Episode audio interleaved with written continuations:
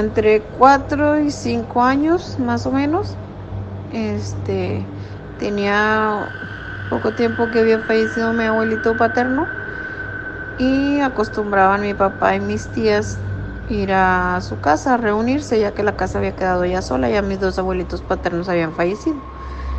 Y en una de estas ocasiones, este, fuimos, ¿verdad? Estaban mis tías, había más primas mayores que yo.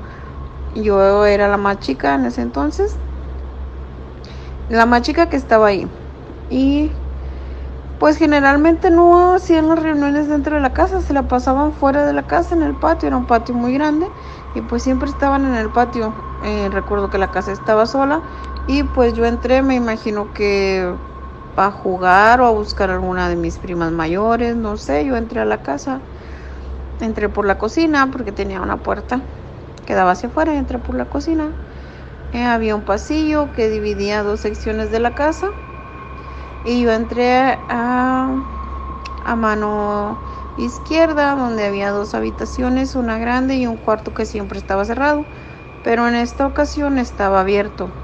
Y pues yo, niña, curiosa y pues porque más que nada siempre estaba cerrado, entré porque vi la puerta abierta, entré. En ese cuarto guardaban fierros, cosas que utilizan los hombres en el campo y así. Y entré y me, acuerdo mucho que, este, pues yo es chaparrita, ¿verdad? Por mi altura de 4 o 5 años, este, había dos ventanas y las dos dejaban entrar mucha luz al cuarto. Más sin embargo, aunque entraba mucha luz, yo miraba como que oscuro em, las paredes. No sé si estarían pintadas de café o qué, pero se miraba como oscuras. Y yo estaba casi en medio de la habitación. Ese cuarto tenía dos ventanas, una que daba al noreste y otra que daba directamente al norte. Y yo estaba parada casi justo en medio de la habitación cuando veo pasar una silueta de una mujer eh, de blanco. Era la silueta que y algo lo cubría así color blanco. La veo pasar por el lado de la ventana del noreste y yo me quedo viendo hacia la ventana del norte esperando que termine de pasar la silueta. Eh, y no, no pasaba y no pasaba. Y recuerdo que las ventanas estaban cerradas, eran de esas de, de madera que se levantaban y las dos ventanas estaban cerradas y tenían cortinas blancas. Y la ventana que estaba hacia el norte, la cortina que estaba hacia el norte, se movió así por el aire entonces a mí se me hizo un poco extraño, ¿verdad? Y volteo hacia la ventana del noreste pues para ver si la persona había regresado porque nunca pasó la, la, esquina que se hacía en esa, entre las dos ventanas.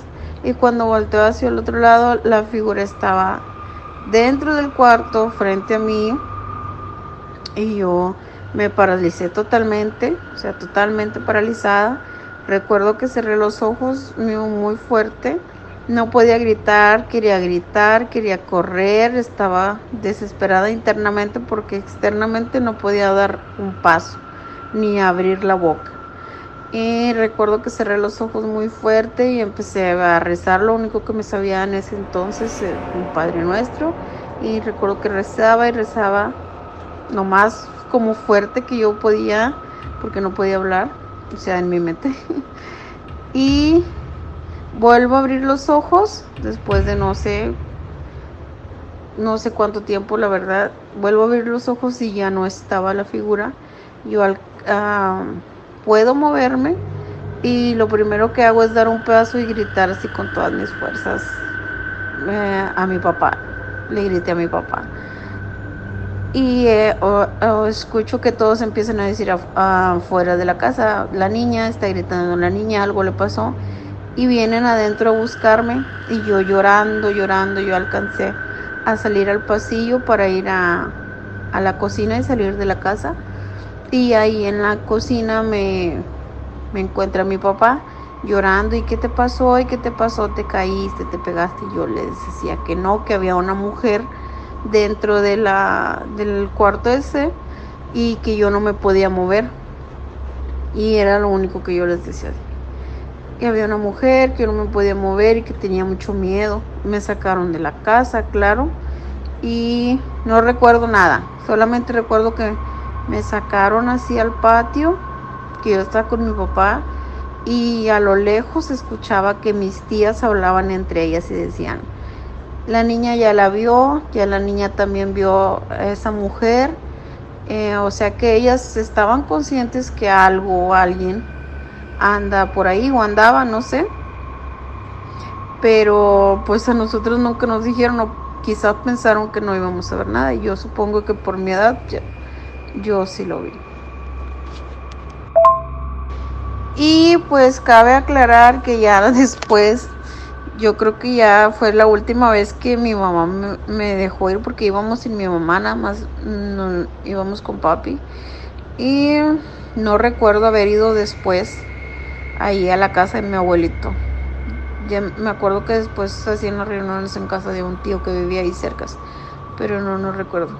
Y si resultaba que todos sabían que algo pasaba ahí, pero no lo comentaban, o sea, como que lo comentaban nada más entre ellos ya. Ves que antes se acostumbraba que los niños no acostumbraban, no podían oír pláticas de adulto o, o sí, nos vivían corriendo. Y en esa ocasión lo último que recuerdo es que me sacaron y que yo escuchaba a lo lejos que mis tías decían, la niña ya lo vio, ya la vio, ella también vio a la mujer y ya, es todo lo que me acuerdo. Después yo creo que ya fue la última vez que mi mamá me, dejó ir porque íbamos sin mi mamá, nada más íbamos con papi. Y no recuerdo haber ido después ahí a la casa de mi abuelito. Ya me acuerdo que después hacían las reuniones en casa de un tío que vivía ahí cerca, pero no, no recuerdo. Y si resultaba que todos sabían que algo pasaba ahí, pero no lo comentaban, o sea, como que lo comentaban nada más entre ellos ya ves que antes se acostumbraba que los niños no acostumbraban, no podían oír pláticas de adulto o, o sí, nos vivían corriendo.